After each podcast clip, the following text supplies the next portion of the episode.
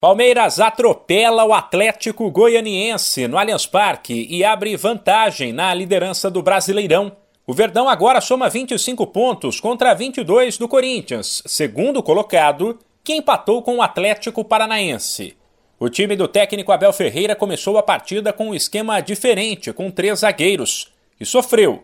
Viu o Dragão pressionar, criar chances e abrir o placar aos 28 minutos, gol contra de Luan Daí em diante, valeu o famoso lema de Abel Ferreira: cabeça fria, coração quente.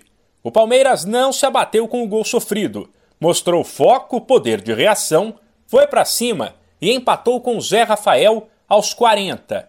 Aí o Allianz Parque virou um caldeirão.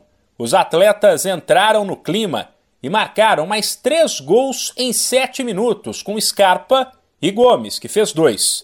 Isso mesmo, aos 48, o Verdão vencia por 4 a 1. Daí no segundo tempo foi só administrar.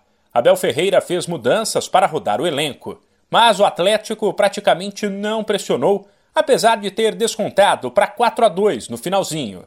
O treinador dedicou a vitória à torcida, na visão dele fundamental para empurrar o time, e disse não saber até onde esse Palmeiras pode chegar. Dedicar esta vitória de forma especial aos nossos torcedores. Acho que é a primeira vez que faço isto, desde que estou em Portugal.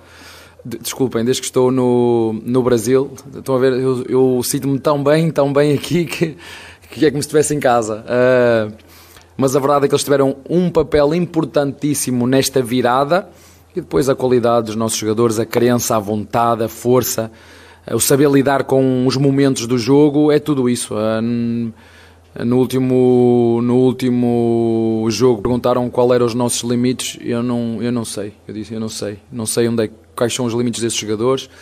Não sei qual é a vontade e o desejo deles. O que eu sei e o que eu sinto é um, um amor por jogar futebol e uma paixão muito grande por, por competir. Isso é o que eu sinto. O Verdão volta a campo na segunda-feira pelo Brasileiro para o clássico contra o São Paulo.